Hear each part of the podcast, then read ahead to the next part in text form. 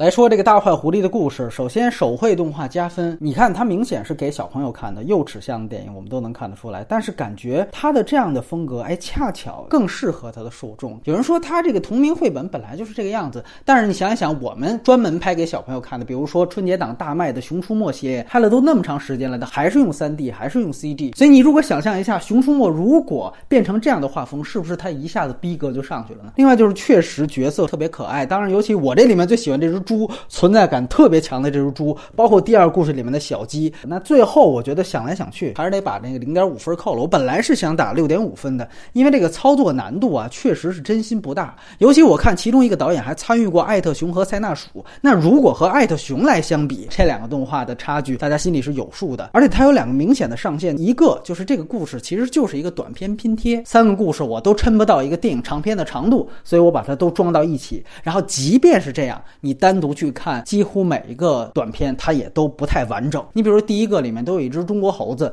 但是这个中国猴子后来的下落也就没有交代，对吧？他们送别那个娃娃的时候是四个人含泪告别的，但是回到农场的时候，这个中国猴子就莫名其妙的没了。包括第三个这个整个的圣诞老人的故事，完全就是强行的推进。这个小猪最后是到底是他被两个孩子改变了，还是说他最后回去打了这个狗的脸？整个如果你要说我们也做一个人设分析的话，那确实你感觉全都是纸片。这里我就不展开了，因为为感觉没必要针对这么一个低幼动画。但是确实它会限制这个评分。另外一个其实就是它的视听语言的保守，它的所有的操作不仅是说幼齿的问题，而且它的整个的视听呢都是上个世纪电视儿童动画片的方法。最典型的就是音效，就是大家注意到这个片的很多抖喜剧包袱时候用的那个音效啊，比如说第三个故事展现说那个塑料圣诞老人的尸体啊，它要展现一种尴尬，然后它配的这种音效就是典型的四五十年前欧美动画动画片喜剧片沿用的音效，包括说所有的追逐场面的拍法和以鼓号为主的这种旋律搭配，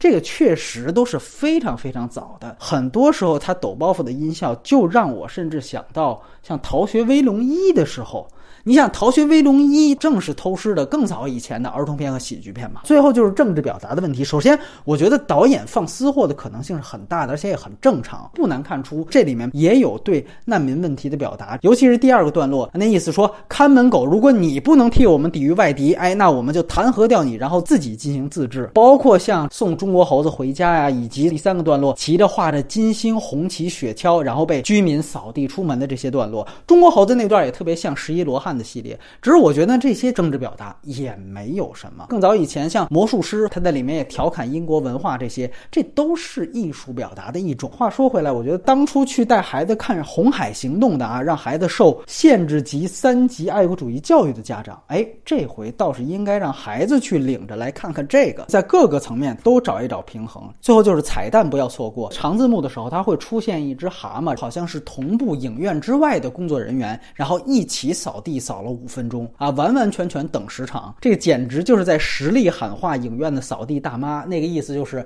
字幕没放完，先别着急出来洗地。